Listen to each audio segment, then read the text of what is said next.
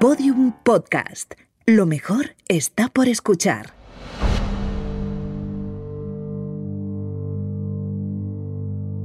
Hola criminópatas, soy Clara Tiscar y hoy os voy a contar una historia que en su día no despertó el interés de la prensa y de la que por tanto no hay mucha información. Una información que falta también en la investigación, que posiblemente pudo hacerse mejor. Esta historia empieza cuando despierta la rabia de alguien que planifica y ejecuta su venganza. La víctima muere tiroteada en la calle, un tipo de crimen muy poco habitual que se suele asociar con los ajustes de cuentas y las venganzas. Pero, ¿por qué alguien querría vengarse de un chico que lleva una vida normal y al que todos definen como una buena persona que nunca ha tenido problemas con nadie? Esta es la historia de Isaac Martínez Jiménez y esto es Criminopatía.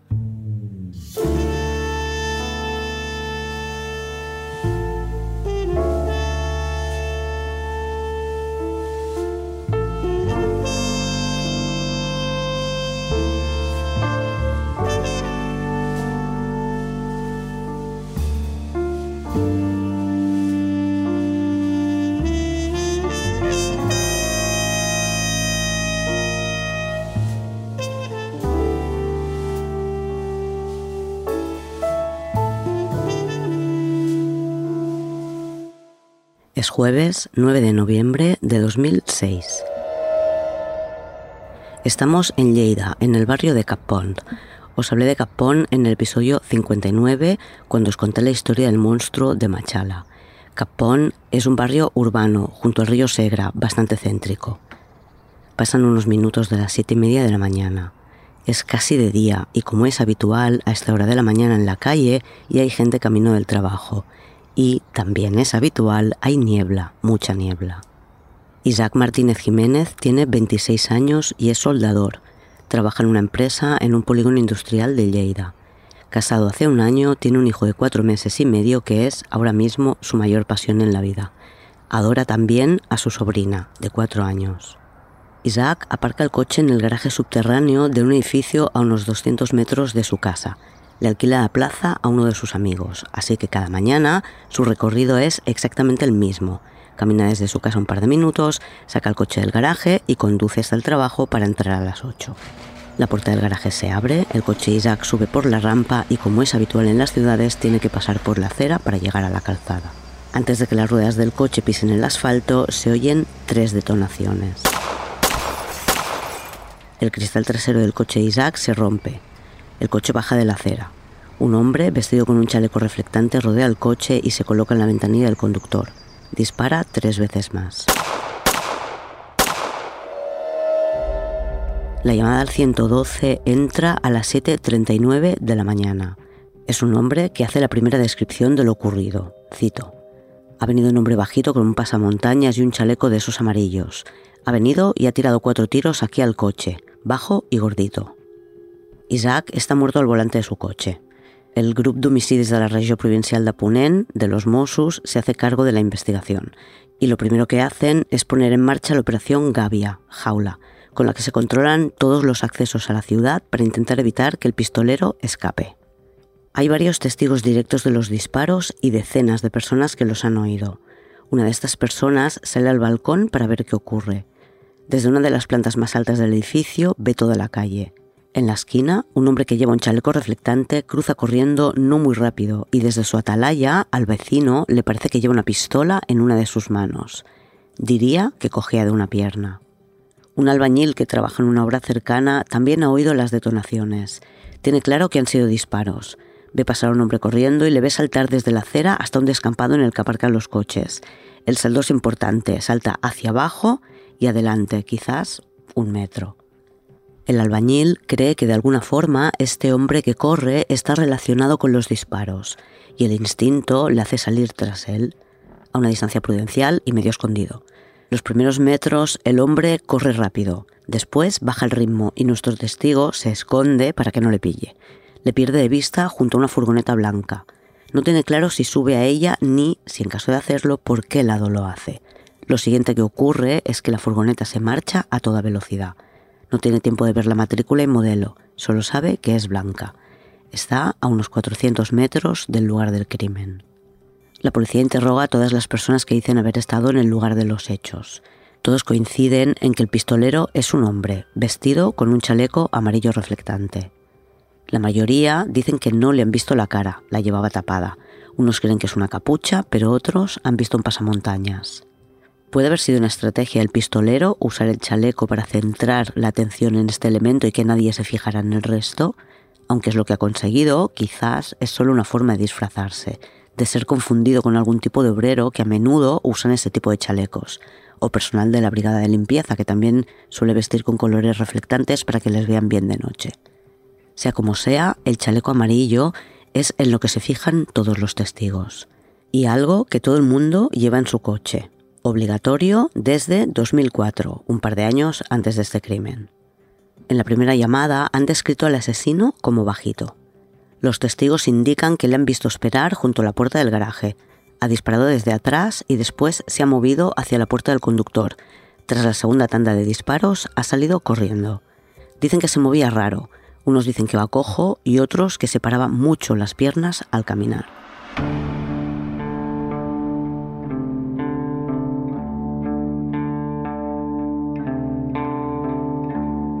La noticia corre rápidamente por el barrio. Casi todo el mundo conoce a esta familia. Fernando, el padre, tiene un negocio de persianas. Nadie se explica que hayan matado de esa forma a Isaac. Es un chico que nunca ha sido problemático. Los primeros corrillos de vecinos apuestan por un crimen de encargo en el que el sicario se ha equivocado de víctima. Porque no puede ser. Isaac no tenía enemigos, ni era problemático, ni tomaba drogas, ni nada. Un buen chico, centrado en trabajar y en su familia. Los Mossos de Escuadra, además de hablar con los testigos de los hechos, obviamente analizan muy minuciosamente el entorno de la víctima y hablan con su mujer, sus padres, hermanos, amigos. Con todas las declaraciones tratan de recomponer las últimas horas de vida de Isaac y ver si encuentran algún punto conflictivo. La familia también dice que Isaac no tenía enemigos, era feliz con su mujer y su bebé. Todos están seguros de que no estaba metido en ningún lío. Pero la familia Jiménez Martínez sí ha tenido problemas, problemas que también habían afectado a Isaac. El hermano mayor de Isaac, Raúl, tuvo una hija con una chica llamada Soraya, de quien se separó. La separación no fue amistosa, y Raúl, animado por sus padres, que eran los que cuidaban de la niña habitualmente, decidió solicitar la custodia. Isaac fue quien le dio la idea a Raúl de contratar un detective privado. El informe del detective sobre el estilo de vida de la madre de la niña parece que fue vital en el juicio en el que Raúl ganó la custodia de su hija. Ahora Soraya tiene una nueva pareja, Jordi Rueda, de quien está embarazada. Jordi y Isaac tuvieron un par de encontronazos por temas de la niña. Soraya y Jordi denunciaron por amenazas a Isaac y a su madre, y poco después retiraron la denuncia. Cuentan que Jordi amenazó de muerte a Isaac, que también le denunció por amenazas creen que Soraya considera que el responsable de que ella perdiera la custodia de su hija es Isaac. Los Mossus creen que físicamente Jordi podría encajar con la descripción del pistolero proporcionada por los testigos. No es muy alto, aunque tampoco es bajito, mide metro 73 y pesa unos 80 kilos. Además, también podría encajar el tema de la cojera porque Jordi tuvo un accidente de coche hace unos años y quedó con una rodilla lesionada que no hace mucho que le han operado. La autopsia confirma que Isaac murió a causa de los disparos y una vez analizada la escena del crimen y analizando las heridas y los impactos de bala, pueden reconstruir lo ocurrido, que encaja con lo que han declarado los testigos. Parece claro que Isaac no fue una víctima al azar. El pistolero del pasamontañas le esperaba en la puerta de su garaje. Por tanto, le conocía y conocía sus costumbres. Disparó seis veces. Las tres primeras balas desde la parte trasera del coche falla un disparo que impacta contra un coche aparcado. Pero los otros dos entran por la luna trasera y atraviesan el asiento del conductor. Una de las balas hiere a Isaac. Este primer disparo, que entra por la espalda, no tiene orificio de salida. El coche avanza unos palmos más, con Isaac ya herido. El pistolero se sitúa junto al vehículo y dispara tres veces a corta distancia a través de la ventanilla del conductor. Acierta los tres tiros, que presentan orificio de entrada y de salida en distintos lugares entre el cuello, la cara y la cabeza, con muy poca distancia entre los tres orificios de entrada. Cualquiera de estos tres disparos le mata en el acto. Analizadas las balas, saben que la pistola con la que el encapuchado dispara es una Glock 19, de calibre 9 milímetros para Velum.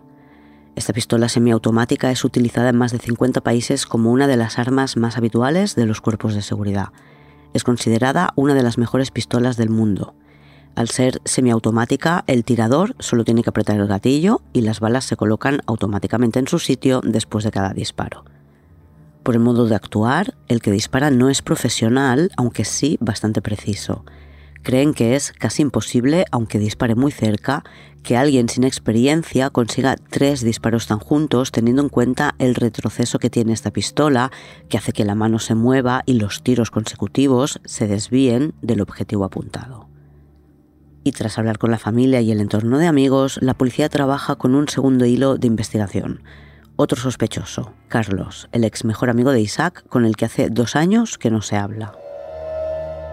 Isaac y Carlos tuvieron una desavenencia económica por unas cantidades poco importantes. Creo que la cosa fue más o menos así. Isaac necesitaba pedir un crédito y como a él no se lo daban, lo pidió su amigo Carlos. Isaac le daba el dinero a Carlos, a quien le cobraban la cuota en su cuenta.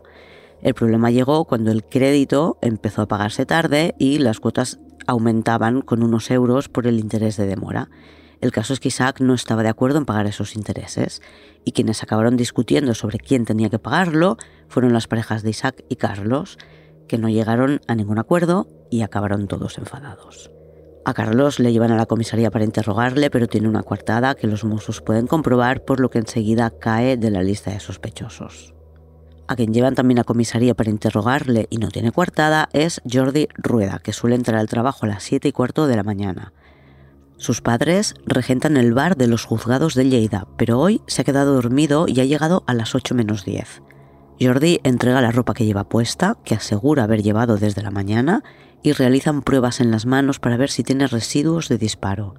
El procedimiento habitual es conocido como la prueba de la parafina y consiste en aplicar parafina caliente sobre las manos de la persona que supuestamente ha disparado. La parafina se solidifica y se retira. Después se aplica un reactivo sobre esta parafina que si contiene residuos de pólvora cambia de color. No pueden confirmar que estaba en su casa durmiendo, así que mientras esperan los resultados de la parafina, Jordi duerme en el calabozo. Los primeros resultados del laboratorio llegan al día siguiente. El reactivo aplicado a la parafina no ha resaltado restos de pólvora en las manos de Jordi. Aunque no tiene coartada, tampoco hay pruebas en su contra y le dejan en libertad. Harán otro análisis sobre esta parafina y falta buscar restos en la ropa y el calzado que han requisado a Jordi. Mientras esperan estos resultados, los Mossos pinchan sus teléfonos para ver si dice algo que pueda delatarle. Dado que esta pistola es común entre los agentes de las fuerzas y cuerpos de seguridad, el juez ordena requisar todas las pistolas Glock 19 de cualquier policía nacional, Mosso Escuadra o Guardia Civil de la provincia de Lleida y hacer pruebas de disparos con ellas. No he leído información sobre si estas investigaciones sobre pistolas Glock 19 se llevan a cabo también entre personas que tengan registrada esta pistola y no sean policías, personas que practiquen el tiro deportivo, por ejemplo. En total, se publica que se analizan unas 60 pistolas y ninguna es la que buscan. Pasan semanas analizando las pistolas. Para los investigadores, el principal sospechoso es Jordi, la pareja de la excuñada de Isaac, que perdió la custodia de la niña. La custodia de la niña la tiene Raúl, el hermano de Isaac, que vive con sus padres. Después, en casa de los abuelos, donde Jordi iba habitualmente a recoger a la niña cuando le tocaba estar con su madre. Y los problemas eran habituales en estos intercambios. Uno de estos problemas fue cuando la niña salió de casa de sus abuelos con sandalias y tuvieron una discusión con Jordi y la madre de Isaac, hasta el punto en que Isaac salió por la ventana a gritarle que dejara de meterse con su madre. Sobre las sandalias, la abuela explica que, harta de mandar a la niña a casa de su madre con zapatos que nunca le devolvían, quiso hacer lo mismo y mandó a la niña de vuelta con unas sandalias de goma en lugar del calzado con el que había llegado a casa. Según Jordi, el problema por su parte fue que no le pareció apropiado mandar a la niña a la calle con ese tipo de calzado cuando hacía frío. Fue precisamente este incidente el que desencadenó la denuncia que pocos días antes de la muerte de Isaac pusieron Jordi y Soraya y que después retiraron. Los Mossos llevan a cabo una serie de pruebas para poder demostrar que Jordi es el autor de este crimen. Realizan, por ejemplo, pruebas periciales para analizar la forma de correr de Jordi y ver si encaja con la descripción que dieron los testigos. Las pruebas no sirven para inculpar a Jordi, que tiene una forma de correr totalmente distinta a lo que describen los testigos, como alguien que separaba mucho las piernas. Si comprueban que desde la puerta del garaje en el que matan a Isaac hasta el trabajo de Jordi apenas hay 10 minutos, por lo que podría haber llegado de un lugar a otro a tiempo para cumplir lo que declararon sus padres sobre su hora de llegada al trabajo, que eran las 8 menos 10. Pero no buscan la forma de demostrar que estuvo ahí. Ya sabemos que las cámaras de seguridad del barrio no aportarán información porque el pistolero iba encapuchado, pero hay otras formas de ubicar a alguien en un lugar. En las conversaciones telefónicas, los Mossos tampoco han encontrado nada incriminante, aunque sí lo suficiente como para continuar considerándole sospechoso. Por ejemplo, hubo un día, al principio de la investigación, en que Soraya llamó a Jordi para decirle que los Mossos estaban hablando con todos sus amigos que iban a por él. Jordi contesta que esté tranquila, que no pueden demostrar nada, que no le van a cargar el muerto. Un hombre que vive en el bloque de al lado de Isaac, después de ver las imágenes de Jordi Rueda en televisión, una vez detenido, va a los Mossos a contar que no hace mucho le encontró en su portal mirando en los buzones. Le preguntó qué hacía y él le dijo que estaba buscando en qué piso vivía Isaac. El vecino, que es funcionario de prisiones, le dijo que ahí no era, y el tipo al que reconoce como Jordi Rueda se marchó el padre Isaac, Fernando, declara ante los Mossos que días antes del crimen su hijo le contó que le habían dicho que Jordi se había comprado una pistola. Al padre en ese momento ni se le pasó por la cabeza que esto fuera una amenaza, le quitó importancia y nunca preguntó quién se lo había dicho, pero está convencido de que Jordi es el autor y de que hay gente que lo sabe. Pau Simarro, el abogado de la familia Martínez Jiménez, está convencido de que quien lo hizo no era un profesional, no era un sicario. Un profesional alega no habría disparado primero desde atrás. Habría ido directamente a la ventanilla del conductor, dispuesto a conseguir su objetivo en menos tiempo y menos disparos. Haciendo lo que hizo estuvo más tiempo del necesario y disparó seis veces. Tras la detención y liberación de Jordi Rueda, no hay ningún otro movimiento público en esta investigación que está bajo secreto de sumario, por lo que la familia no tiene acceso a la información.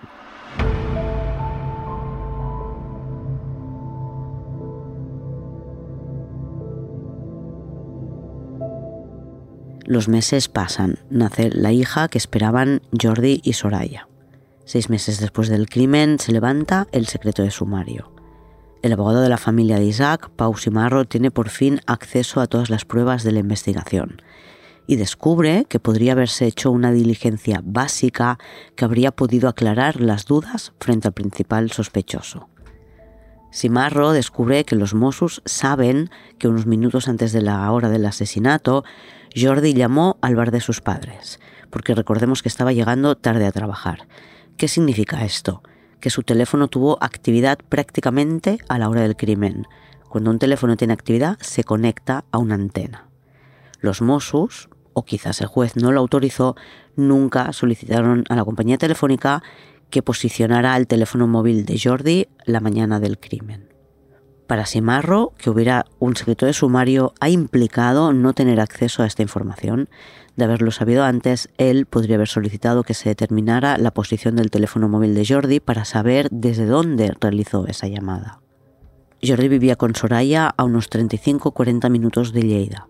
El bar de los padres estaba en el edificio de los juzgados, por lo que en el caso de que Jordi se hubiera quedado dormido, esa llamada de teléfono tendría que haberse hecho desde fuera de Lleida, mientras que si hubiera estado cerca del garaje de Isaac, se habría conectado a otra antena totalmente distinta.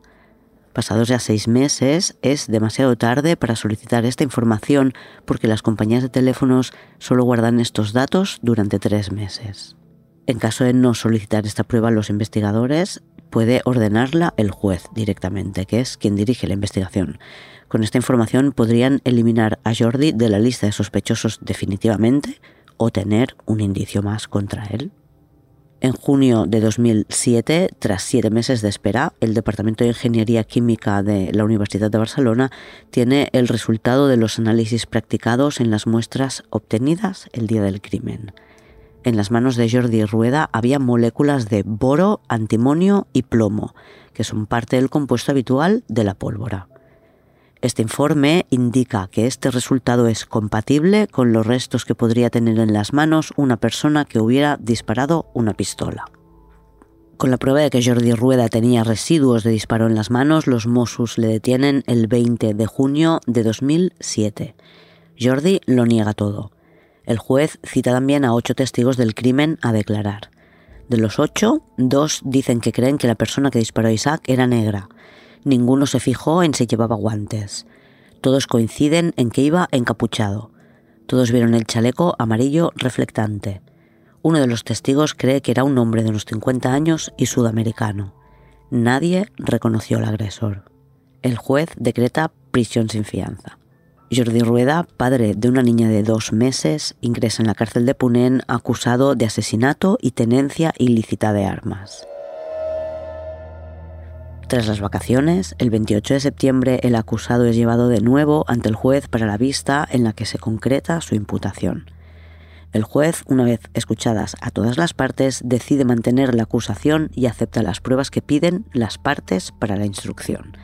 La defensa solicita un segundo informe sobre las muestras tomadas en las manos de Jordi Rueda el día 9 de noviembre de 2006, que es cuando mataron a Isaac.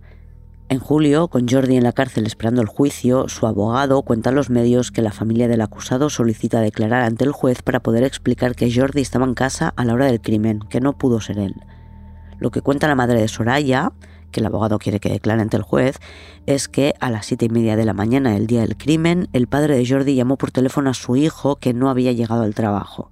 La madre de Soraya, que todavía estaba en casa a esas horas, escuchó el teléfono, se dio cuenta de que su yerno se había quedado dormido y entró en la habitación para despertarle. De momento, las peticiones de libertad son denegadas. El juez está esperando el resultado del segundo informe que solicitó la defensa de Jordi y que se encargó a la Policía Nacional.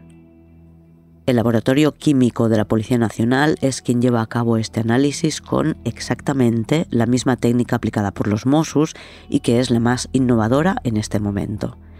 Y el informe dice que no se encuentran elementos de resto de disparo. Desconozco si lo que analizan es otro corte de la parafina o si se realiza el análisis exactamente sobre lo mismo que ya analizaron la otra vez, pero la conclusión a la que llega la policía es justo la contraria a la que llegaron los Mossos. El informe elaborado por la policía dice que aunque estos elementos, boro, antimonio y plomo, están presentes en la composición de la pólvora, también son componentes, por ejemplo, de las baterías del coche. Por tanto, encuentran los mismos elementos, pero no llegan a la misma conclusión. Y el acusado alega que cambió la batería del coche horas antes de su detención.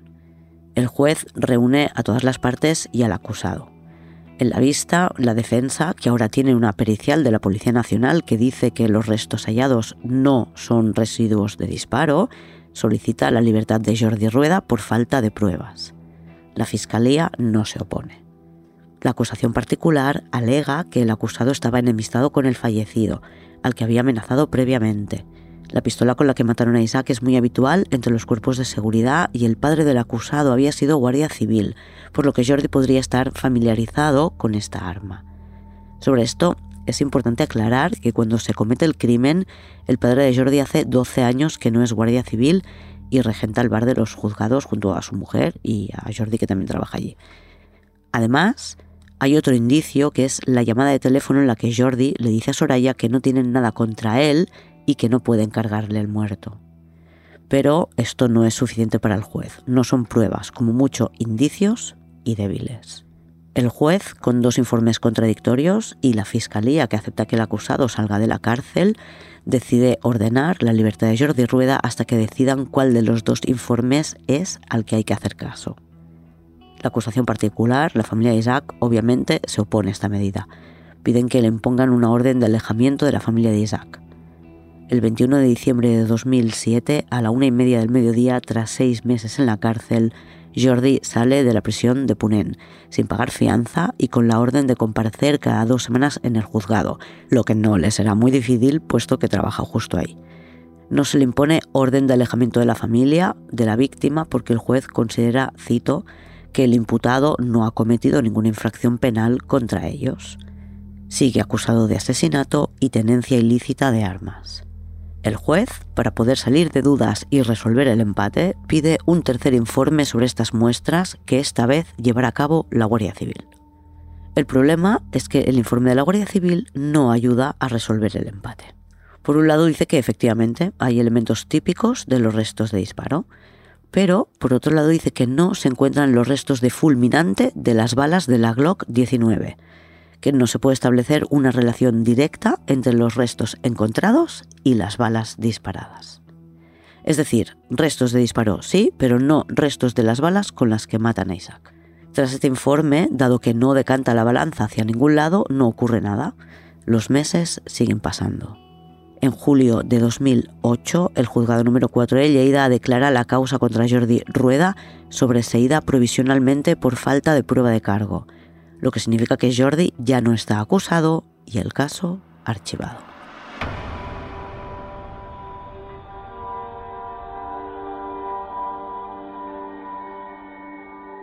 El juez ordena que le devuelvan a Jordi la ropa que llevaba el día que fue detenido. La verdad, me cuesta entender que se ordene la devolución de estos elementos que son absolutamente susceptibles de volver a ser analizados en el futuro con otras técnicas. En 2010, dado que no se han hecho más análisis sobre las muestras y que aunque se habló de fulminante de las balas, no se han analizado las balas con las que mataron a Isaac, el abogado de la familia pide que se comparen los residuos que tenía Jordi Rueda en las manos con las balas que disparó el asesino. Pau Simarro solicita que esta comparación la lleven a cabo en los laboratorios de la Policía Científica Europea, con sede en París. La familia de Isaac decide ofrecer una recompensa de 10.000 euros a quien proporcione la información necesaria para detener al autor del asesinato, porque están convencidos de que tiene que haber alguien que sepa algo. Reciben todo tipo de llamadas y ofrecimientos. Un juzgado de Barcelona recibió una carta de un supuesto testigo del crimen. Dice que no hace mucho se encontró con el asesino, le reconoció como el pistolero y se informó sobre quién era. El asesino de Isaac, según esta carta, es un hombre de Fraga, en Huesca, no demasiado lejos de Lleida, que tiene un concesionario de coches. El autor de la carta proporciona toda la información necesaria para localizar a este hombre que vende coches en Fraga. Se reabre la causa para poder investigar esta información. La familia Isaac recibe con alegría que se reabra la investigación del caso, pero son escépticos sobre esta información. Les parece extraño que alguien reconozca al autor si lo que han dicho siempre es que llevaba un pasamontañas y que nadie le vio la cara. Los Mossos siguen este hilo, pero el hombre señalado no tiene nada que ver con el caso. Hay una segunda carta, esta vez dirigida al abogado de la familia Martínez Jiménez. La carta, escrita en catalán, tiene dos puntos. Traduzco. 1 el asesino está en el entorno familiar. Si Isaac tiene un cuñado, haría falta averiguar su vida profesional. 2. El arma está depositada en un armero o caja de seguridad. Podría ser un arma de uso de tiro olímpico. La firma Josep. Por un lado, dice que la pistola podría ser de alguien que practica el tiro deportivo. Creo que no se ha llegado nunca a analizar las pistolas de uso privado, solo se analizaron las de los policías. Por otro lado, en la carta habla del entorno familiar, algo poco preciso, pero en la misma frase señala a un cuñado. El cuñado podría ser el hermano de su mujer. Desconozco si lo tiene. Los Mossos sí lo saben, claro, e investigan esta carta, su origen y la información que proporciona. De nuevo, es una información que no lleva a ninguna parte. Los años pasan, este es un caso de aquellos poco mediático, apenas hay información en los medios y cuando la familia ha intentado organizar manifestaciones para reclamar que se investigue y se solucione el asesinato de Isaac, se han quedado prácticamente solos. Fernando, el padre de Isaac, siempre lleva en las ventanillas de su furgoneta un texto pidiendo ayuda para hacer justicia y una foto de Isaac con el texto Él nunca te habría hecho daño. En 2014 se reabre por segunda vez el caso. El motivo es una información que se recibe a través de una llamada de teléfono a un bar de la Avenida Valencia en el barrio de Capón, en Lleida. El hombre que llama pregunta al propietario del bar si conoce a Raúl, el hermano de Isaac. Cuando éste responde afirmativamente, el hombre le dice que la pistola con la que mataron a Isaac ya había sido usada, cito, antes de entrar en la tienda. Hay que interpretar el significado de lo que dice, claro. Piensan que quizás la pistola la vendieron de segunda mano en una tienda, una armería, y que ya había sido usada para matar a alguien. En esos casos, y más cuando no dan ningún tipo de información para poder investigar, lo que se investiga es el origen de la llamada. El juez pide el listado de todas las llamadas recibidas en el bar, pero no consiguen localizar al autor. Los Mossos estudian los casos de muertes por disparos de una Glock 19, pero no pueden encontrar ninguna coincidencia con el caso de Isaac, por lo que este hilo acaba siendo otro callejón sin salida. La familia de Isaac dobla la recompensa. Ya son 20.000 para quien proporcione la información necesaria para poder identificar al asesino de Isaac. De nuevo se ponen en contacto con ellos videntes, detectives privados y personas que no les generan confianza. Entre todas estas llamadas está la de una empresa que se presentan como expertos en criminología y se ofrecen a estudiar las pruebas. Los padres Isaac creen, tras hacer unas cuantas preguntas, que saben menos que ellos de química, que es donde está el conflicto con las pruebas. Creen que si les entregan las pruebas y se estropean o dejan de ser válidas en un juicio, perderían la oportunidad de resolver el crimen algún día. Prefieren esperar a que la ciencia avance y puedan analizar lo que tienen para determinar si las partículas halladas coinciden con las balas que mataron a Isaac o con la batería de un coche. El 9 de noviembre de 2021 se cumplen 16 años de la muerte de Isaac. Es la edad que tiene su hijo, quien a los 5 años preguntó al abuelo por qué llevaba esos carteles en la furgoneta. 16 años sin respuesta y con la causa archivada, aunque los Mossos aseguran que no dejan nunca de investigar.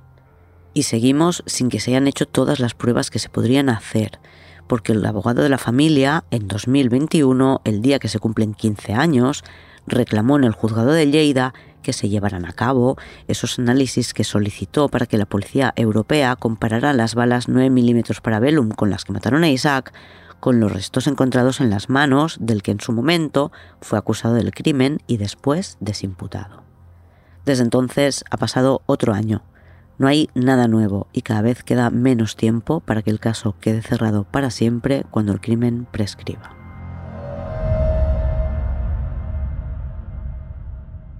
Y esta ha sido la historia de Isaac Martínez Jiménez. Como siempre, si queréis más episodios, podéis apuntaros al club de fans en criminopatía.com barra fans. Hasta la semana que viene, criminópatas.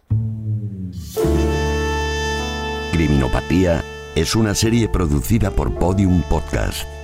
Escrita, dirigida y presentada por Clara Tiscar. Diseño sonoro Pablo Sánchez. Editora jefa Ana Rivera. Editor creativo Eugenio Viñas. Producción ejecutiva Lourdes Moreno Cazalla. Todos los episodios en podiumpodcast.com y en todos los agregadores.